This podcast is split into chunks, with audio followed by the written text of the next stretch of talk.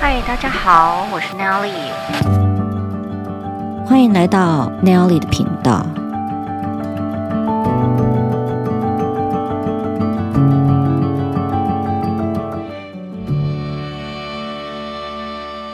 呃，从二零二二年开始，我决定要改名叫做王乃丽的频道。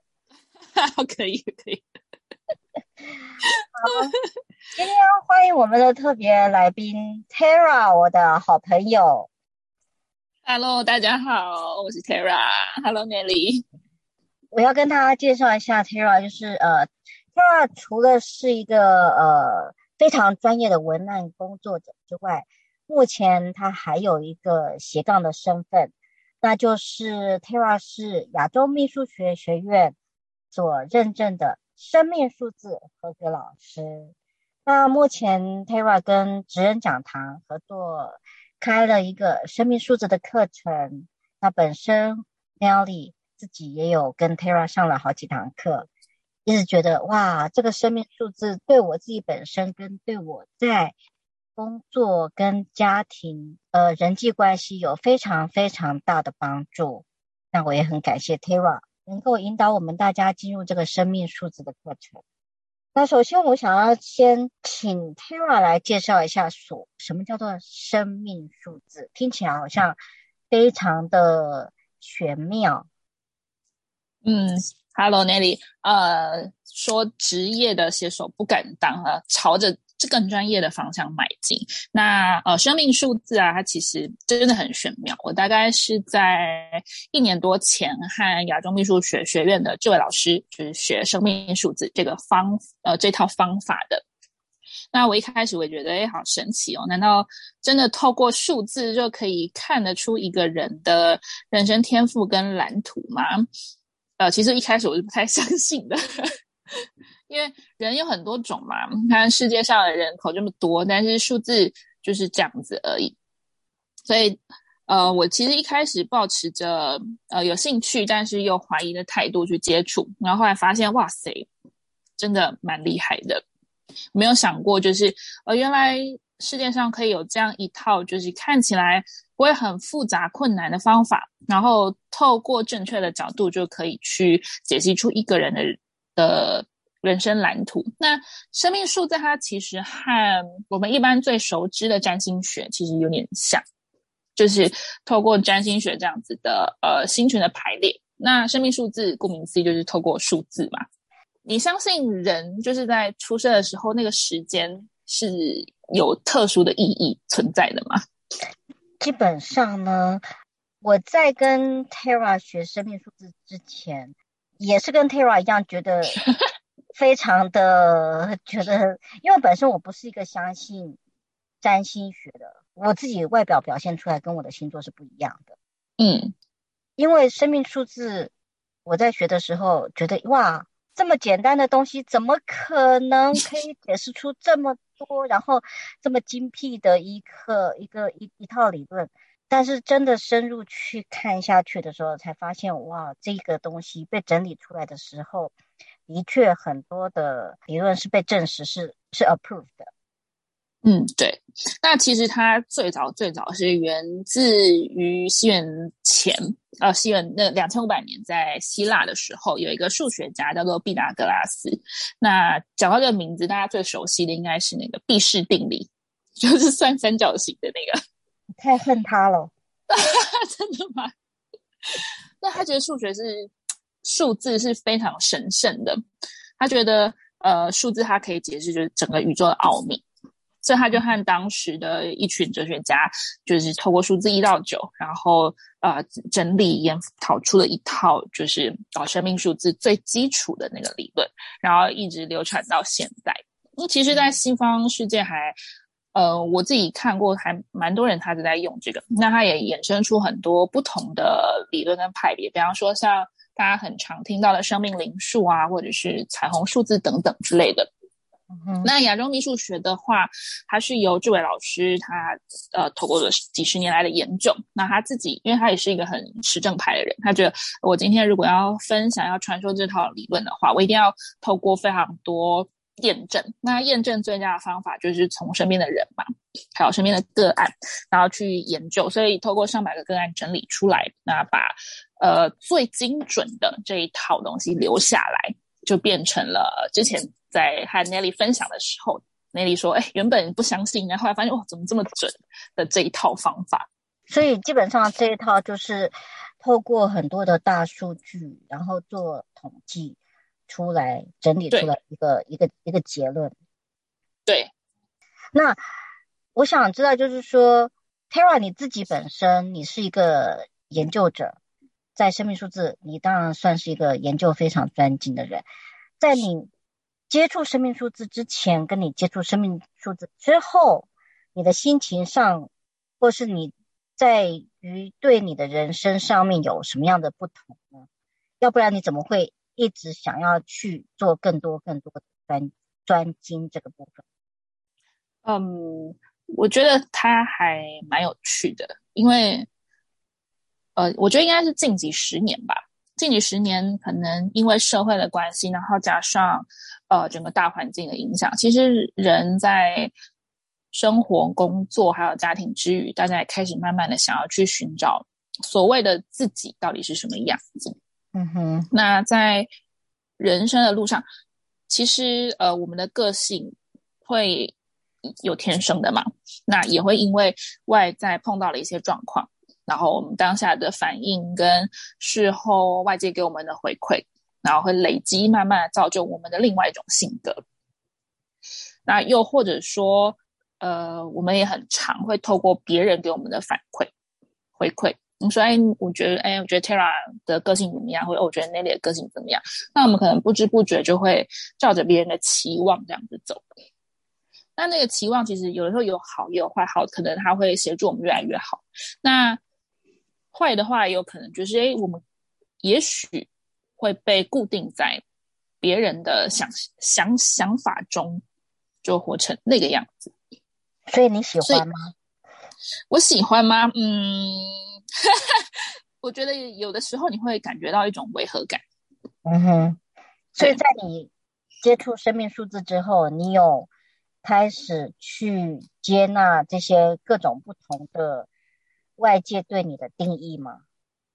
嗯，我我开始会不单只接纳外界给我的定义，我会去觉察或者去思考，我是不是这个样子，或者是，诶，我我对于别人的这样子的看法或者是想法，我会回过我自己的内心来询问，哎，我是这样吗？或者是我当初做这件事情的初衷真的是如此吗？那我觉得蛮有趣的一点是，呃，透过生命数字，其实看到自己的状态，他会，呃，一开始我觉得有些人他可能会有点疑惑，因为他会觉得说，哎，我我真的是这样吗？嗯。或者是他和我自己认认识、想象中的自己是一样的吗？我觉得这是一个还蛮有趣的，呃，切入点。呃，像我自己的生命数字啊，是数字七。那七这个数字，它在生命数字的意涵里面，它我会把它定义为它是一个科学数，因为它很喜欢去探究东西，然后常常带着疑问去看事情。嗯、那么我我自己最大的体悟就是，其实七这个数字啊，它也对于呃。美感或者是专精，非常的追求。那我就一直在想，因为我我的生命，我的人生过程中，真的会有这样子的状态吗？所以你是完美主义者？哎，对，其实我有一点啊，不是有一点，是有很多。对，那我我就在想，说我真的是这样吗？我真的是完美主义吗？因为我以前，哦，不要，好比说拍照这件事好了，嗯，我我嗯。在之前跟你也聊过，说我我拍照是因为我要做那个呃网络营销，所以我才去学的。那在之前，我其实也不觉得说我可以把这个东西掌握的很好，甚至我觉得有点半放弃的状态，我觉得好难哦，怎么拍都拍不好。然后后来呃认识自己，然后还有跟朋友聊过之后，我就发现说，我终于知道为什么我那个时候会拍不好，然后觉得很挫折，那是因为七数其实对自己的要求蛮高的。所以我们会很希望可以把事情做好。然后只要有一点小挫折啊，或者是觉得没有办法做好的时候，就会给自己很内心很大的压力。所以，要么就是你会懂得去突破，就是借这个力，然后去突破自己现有的状况。那要么另外一个就是说啊，好困难啊，那不然我就先放着好了，就会半途而废，很快。但那半途而废是因为发现自己没有办法做到自己想象中的标准，所以干脆就不要做。所以你在认识自己之后，在面对挫折的时候，你的想法跟观念跟以前就完全不一样了。你的挫折感就也这么多了，对不对？呃，其实还是多少会有一些，因为你觉得可能有点是变成是习惯了。对，但因为知道了之后，就会开始慢慢的去调整，就是接受自己挫折，或者是。呃，在从不熟练到熟练中间要经历的这一段过程，会有比较大的呃挫折，就是忍耐挫折的那个力气，去写、嗯、呃陪同自己，就走过这一段。也就是说，呃，因为你知道自己是数字七的人，那你也知道说，其实自己、嗯、自己的个性是呃。要要求比较多的，那但是你知道说，如果你坚持下去的话，你可以可以走得更好。所以当你面对挫折的时候，你自己可以去接纳自己，允许自己有这个挫折，因为你知道说，OK，我现在先把它放一边，啊、呃，冷静一下，之后我我还有我其实我自己内在还有那个本本能跟力气，可以继续再走下去。跟以前你不认识自己是数字七的时候，你可能会会有一股生气，或是说懊恼的那个比较负面的一个情绪在。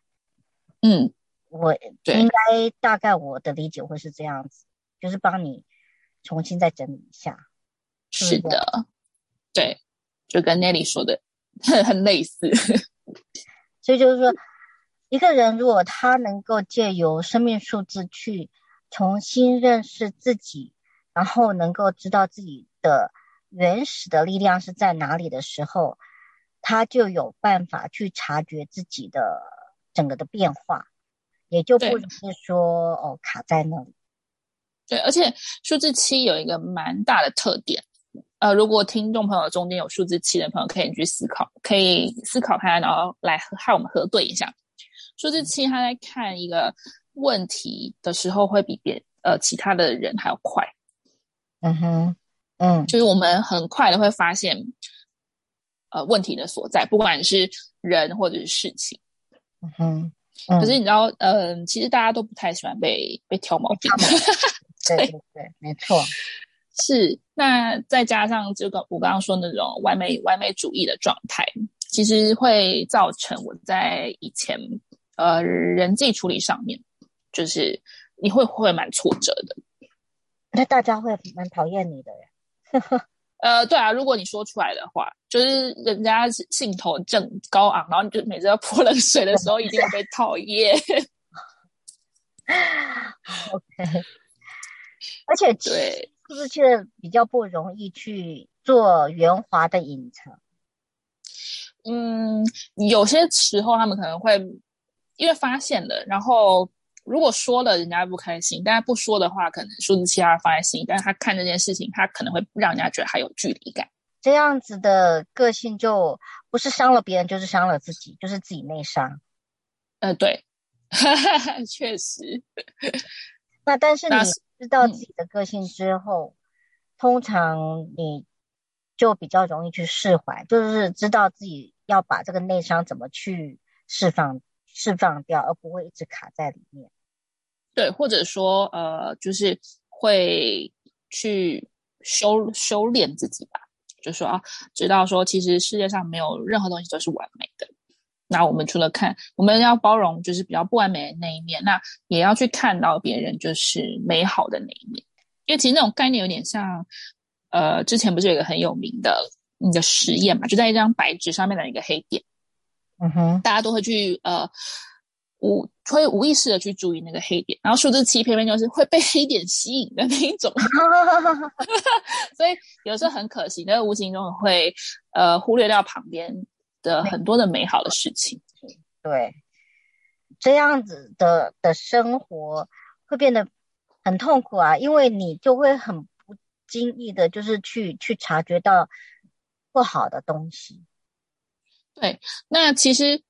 察觉到不好，或者是说察觉到可以改进的东西，其实也不见得不是好事。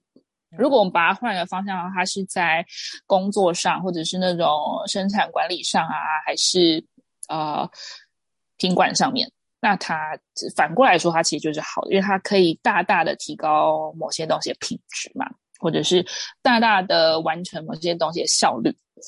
就像你刚才提到的，当你知道你是生命数字是七的人。基本上，他对品质的要求是比较高的，所以如果像这种人，他在职业上面，他就可以去选择类似像 QA 或是像 Audit，就是专门去去怎么讲，稽核稽核人员，他应该很适合吧？嗯、哦，超适合，一看就哦，就是这边有问题啊，马上就很敏感。所以我们其实也可以讲到说，生命数字其实。在搭配我们的职涯上面，是不是也也是一个非常好的一个指标？哦，非常好，很适合，因为你会发现人其实顺着天性走的时候，你不用花费太大的力气，嗯，你就可以做得比呃旁边的人还要优秀。Tara 有在课程里面有提到，就是说生命数之外，它还有一个叫做天赋数，对不对？啊，对。对，OK，我应该还记得。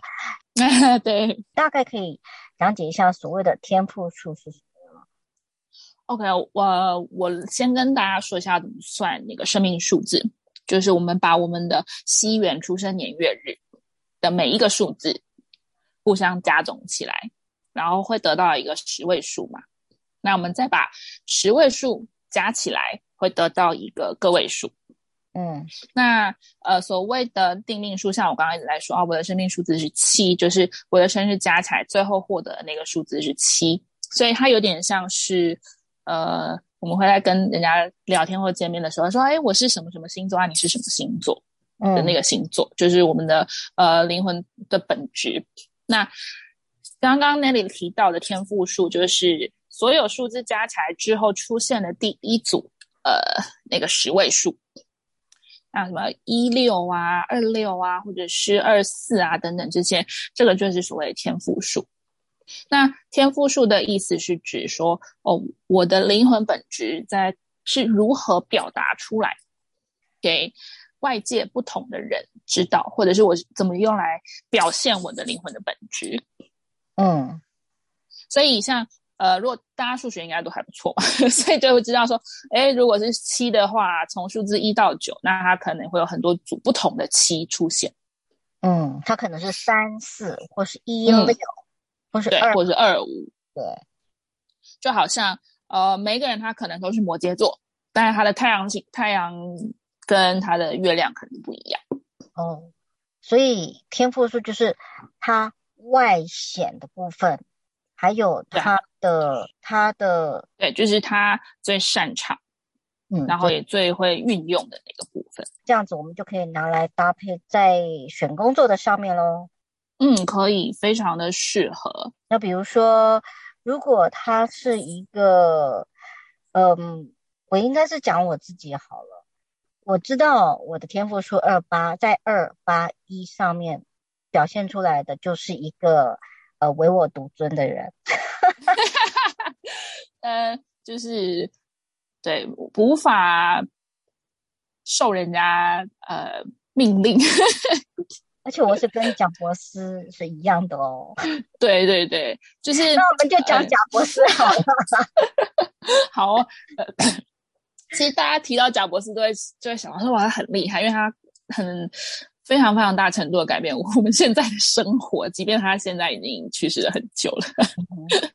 他就是一个领导性的人的，对，他就是一个领导性的人，然后他会，他非常具有个人魅力，所以基本上二八一就是具有非常非常具有一个个人的魅力在。他就是、呃，对这类型的人，他就是要活出他自己。上面，嗯，对，让大家看到他。可是二八一零一的人，他呃，因为每一个数字它其实都有正反嘛。就像我刚刚说，在七数，他非常的擅长发现，然后研究。可是他的另外一面，其实就是他多疑，他对事情是没有办法嗯，嗯完全的信任，他他要经过很多的验证、验证再验证。那这样子跟在他身边的人会很辛苦。跟在他身边吗？对，可能会觉得说，哎，我都跟你讲了，然后我东西也给你，为什么你还不相信我？然后他的想法就是，我我要去看一下别人怎么说。对，没错，这个我太能够理解了。对，如果身边有个二八一零一的人在旁边的话，那二八一零一应该马上马上就摇头就走了，不想再跟你多说了。不会，其实，所以。呃，像我刚刚讲，就是二八一零一的人啊，他他是非常有个人魅力，但是我们也会发现，其实就是透过贾伯斯身上，因为发现很喜欢他的人很喜欢他，然后很讨厌他的人也很讨厌他，因为他个人风格太强烈，对，而且你会发现，不是你跟他说什么，他就会接受。的确没有错，对，所以嗯，事实上我。我在看那个贾博士的时候呢，嗯、因为我发现二八一零一，他本身他不喜欢去听别人的话，是因为他有一个使命感，他有一个想要当一个很好的领导的使命感，所以他不能够太过于优柔寡断。对，你也可以说他其实非常的清楚他自己要什么，对对对，所以他不会很轻易的呃站在别人的面上来看，就会觉得他不太容易接纳别人的嗯建议或者是看法。对，对，所以相对来说，如果呃这个数字他要发挥的很好的话，其实他也很必须很大量的去锻炼他自己，要让他自己锻炼他的哪一个部分？呃，知识量，然后还有他的想法、看法，因为知识量它会影响一个人的判断还有决策的能力。对对对，对没错。那因为既然不喜欢被人家就是指指点点嘛，那换一个方向来讲，就是他就是要把自己锻炼到别人也没有办法智慧的余地。这个这一点我也可以证实在我的身上。对，就是说你会在自己的专业上面会一直专精，想要想要把自己补满补满，然后不让别人去有机会去去质疑你，因为个性就是这样子，就是会认为说这个舞台是我的，所以你你不会有机会去来 challenge 我。嗯，是没有错。有，那不会是每个二八一零一都适合做 CEO 吧？我没有这么想。所以应该说，二八一零一的人，他不一定要像贾博斯，或者说哦，一定要当创业家，但他可以，他因为不太不是那么容易的被人能够接受别人的指挥。嗯哼，所以相对来说呢，呃，适合的位置可能就是。一一定要让自己去朝主管位前进，因为你如果不在主管位的话，你其实还是会一直被人家指挥，那就会很痛苦了。对，那如果说主管带着他也很辛苦，呃，对，是是，对啊，也蛮考验主管。所以如果说二八一零一自己本身他呃能力不够的话，那其实你想要在网上会很会不不不容易。嗯，对，嗯，所以呃。如果要说职涯策略的话，就是要去不停的充实自己，锻炼自己，让自己可以符合这个主管位的要求，这样子就不会不会被别人呃指指点点。那这样子他在那个位置上面，他也可以做的很得心应手。对，Okay. 那主管知道的话，他也会呃，就像。那里嘛，如果说哎，那里知道哎，我的部署其中有一个他可能是这样的状况，那也许你在跟他相处的时候，你就会知道说，我要给他一个呃空间，但对，但是因为是在职场嘛，也不可能像说哦，一定要把一定一定就是要把公司的呃事情放在最前面。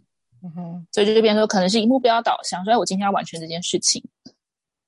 那如果你不接受我的呃建议的话，没有关系，你可以去做。但是我最后要在什么时候看到这个？对，那大家都省力。所以我觉得生命数字很好诶、欸，因为呃，其实我有我有偷偷的就帮我的呃几个认识身边的员工，我们有我我有在重要干部对，然后算一下，嗯、后来还蛮准的。举个例好了，就是有一个员工。他算出来，他的个性就是，呃，像水一样，可以去融入各个各个各个单位。哦、第二个，他的、嗯、呃生命数或是天赋数，我我忘记是哪一个。Anyway，他就是一个很热心助人的。那我把他对照回来，他的工作职掌，他就是做呃业务助理的工作，就是这样子印证之后，就发现。的确，他在做一个助理的工作，跟各部门协调，跟每一个业务协调的部分，然后有时候也要去呃仓库跟仓库协调，然后跟主管协调，他都可以做得很好，而且他都会笑嘻嘻的，然后都不会去抱怨。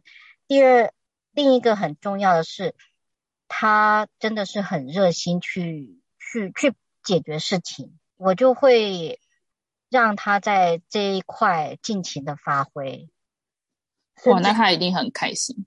对，然后，然后，甚至我也会想要让他变成是一个业主的头。生命数字可以是一个，呃，主管在放人的时候是一个很好的参考依据，就是什么对，要放在什么样的职务上面、职位上面，然后怎么样去对待他，都是一个很好的依据。哦，真的，因为尤其呃，他又不需要透过很多的测验，就是员工他不用做测验，对，然后我们就可以透过他的生日，生只要生日就好了。有些他呃比较细微，像占星的那完整的命盘啊，或者是紫微斗数，都还要到出生的时间，但是生命数字就完全不用。事实上，这对主管来讲的话呢，我们就不会说用一个齐头式的方式去对待每一个人。嗯，对。反而我们主管在做主管的时候，反而会用更谦卑的心态去跟不同的人去互动。嗯，像我以前在带团队的时候，呃，虽然说像直销团队啊，但但每一个人他其实都是呃业务嘛，就都自己的业务这样子。嗯哼。但是其实每一个人他擅长的方向其实不一样。嗯。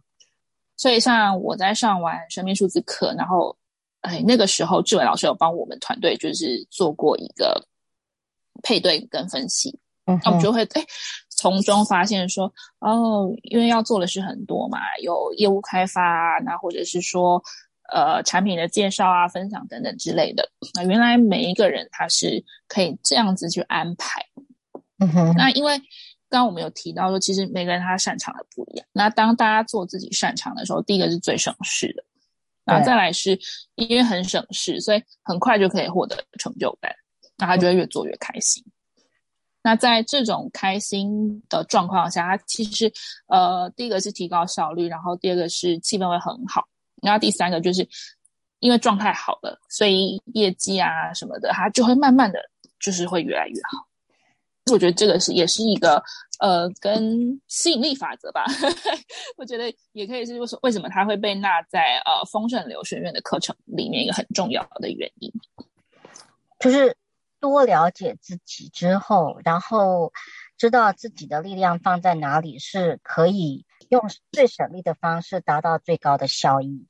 因为我发现啊，我以前也会这样，就是我们会羡慕别人。那通常羡慕会是因为我们自己没有，没有，对。可是对，但为什么会羡慕？其实有另外一个原因，是因为我们都忘了去看到我们自己拥有的东西。嗯哼，那其实是蛮可惜的。那是因为，那是因为你是七，那是因为你是七。不要这样嘛，因为其实很多人会羡慕啊，羡慕啊，数字三的那种很。呃和和别人很容易打成一片啊。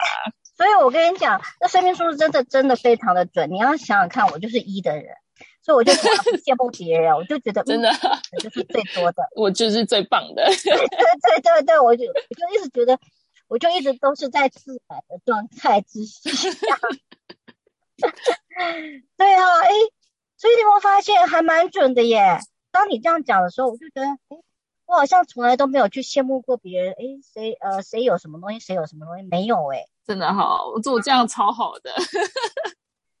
所以每个人的真的就是好明显哦，这个生命应该是说生命数这个这个这个在我的身上真的看得非常的清楚。对，那当我们其实其实他有些人像 Nelly 这种比较敏感，或者说一很长时间会会探索自己的人，其实是透过他又更加的明确自己的状态。那如果说像我这种，就是一天到晚就是保持着问号问号的这种，我们会透过生命数字，就是看到哦，原来我是因为这个样子，嗯，但他并不是说哦，因为我天生就是这个样子，我没有没有任何的改变，不是的，他反而应该说我，因为我有这些东西，就好像嗯。有一个哲学家曾经说过，说如果我们手上只有拿着一只锤子的话，那我们会看到所有的问题，我们都觉得是钉子，因为我只能拿锤子去钉钉子嘛。嗯，我就只有一种解法。可是如果当我知道了越来越多，我知道呃，可能有螺丝起子啊，然后老虎钳啊 等等之类的。嗯，那当我看到了问题，我就知道哦，它还有很多种不同的方式可以去面对跟处理。所以当你有很多。当生命数字七的人，他需要有一个人可以去引导他，让他把头上的问号，呃，改成把他引导成为可以去提供他一些解决的方式，那他就会往那个部分去钻研了。对，所以大家可能就是那个角度转了一下之后，大家就会突然发现，原来我有很多表现的方法。嗯嗯。嗯，对对，或或者说，哦，原来我可以这样做，所以你很幸运，因为当你头上很多问号的时候，你身边出现了很多的人，然后告诉你说，哎，Tara 其实可以这样子走，然后你就往那边钻研钻研钻研，结果就变成一个，所以你现在就变成一个生命数字的数字的老师了。嗯，对，所以我很。觉得我自己也很幸运，然后也很谢谢老师，然后还有介绍我认识老师的朋友，让我可以有这么大一个呃转变我看世界的角度或者是机会。我们知道 Tara 你是即将要开课了，对对，那你大概可以跟大家说一下这个课程的内容。没问题，呃，这一次的课啊是由亚洲秘书学和娟讲联合举办的。那我们会希望把生命数字这一套方法呢，运用在协助大家来发现自己的啊、职能天赋。因为像我刚刚在跟 Nelly 的对谈中，没有聊到说，诶呃，什么样的数字它可能会呃用它的特长，然后在什么样的呃领域上面发挥会是最好的。他可以得到一个很棒的效果，然后也让呃这个人他可以做的很开心，因为我相信也很多人他也在寻找说，哎，我自己这辈子我的使命到底是什么？然后我擅长适合的东西到底是什么？你其实透过生命数字，我们都可以很清晰的去看到这个面相。也许上了之后，他会发现到说啊，原来我最喜欢的不见得是我最擅长的。对，真的。就像我刚刚讲，就是我们都会很羡慕别人，